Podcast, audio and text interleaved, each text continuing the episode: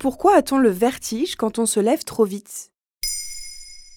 Merci d'avoir posé la question.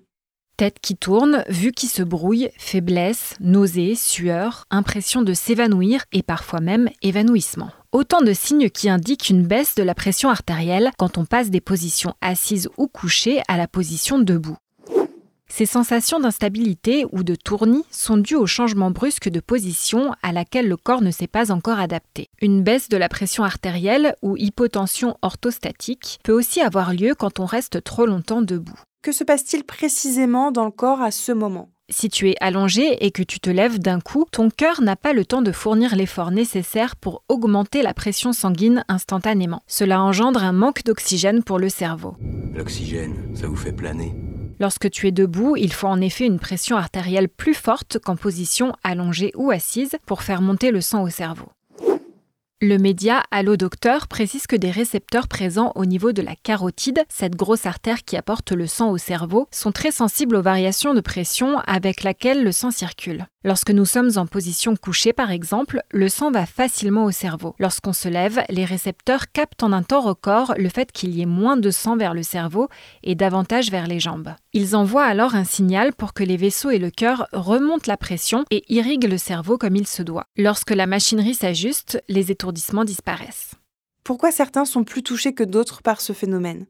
Il y a des facteurs de risque comme l'âge, le fait de fumer, l'hypertension artérielle, le diabète de type 2 et le fait d'être très mince.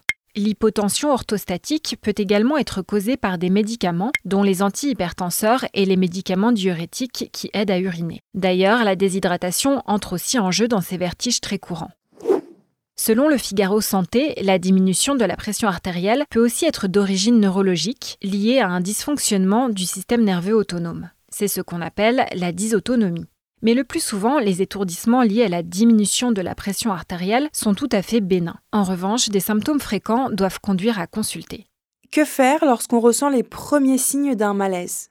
C'est une bonne question car le plus important est d'éviter les chutes. Ces dernières peuvent arriver lorsque la baisse de la pression artérielle est importante. Si tu ressens un vertige, essaye de te rasseoir ou de te rallonger et prends vraiment le temps de te relever progressivement. Un visage pâle ou des sueurs peuvent alerter ton entourage. Avant de te lever, tu peux aussi faire des exercices de pompage des pieds et des mains pour activer les muscles qui vont aider le sang à circuler vers le cerveau. Par ailleurs, évite de rester debout longtemps sans bouger, ce qui permettra au sang de ne pas rester dans le bas du corps. Enfin, sache que la chaleur d'un bain ou d'un sauna fait baisser la pression artérielle et déshydrate. Maintenant, vous savez, un épisode écrit et réalisé par Émilie Drujon. Ce podcast est disponible sur toutes les plateformes audio. Et si cet épisode vous a plu, n'hésitez pas à laisser des commentaires ou des étoiles sur vos applis de podcast préférés.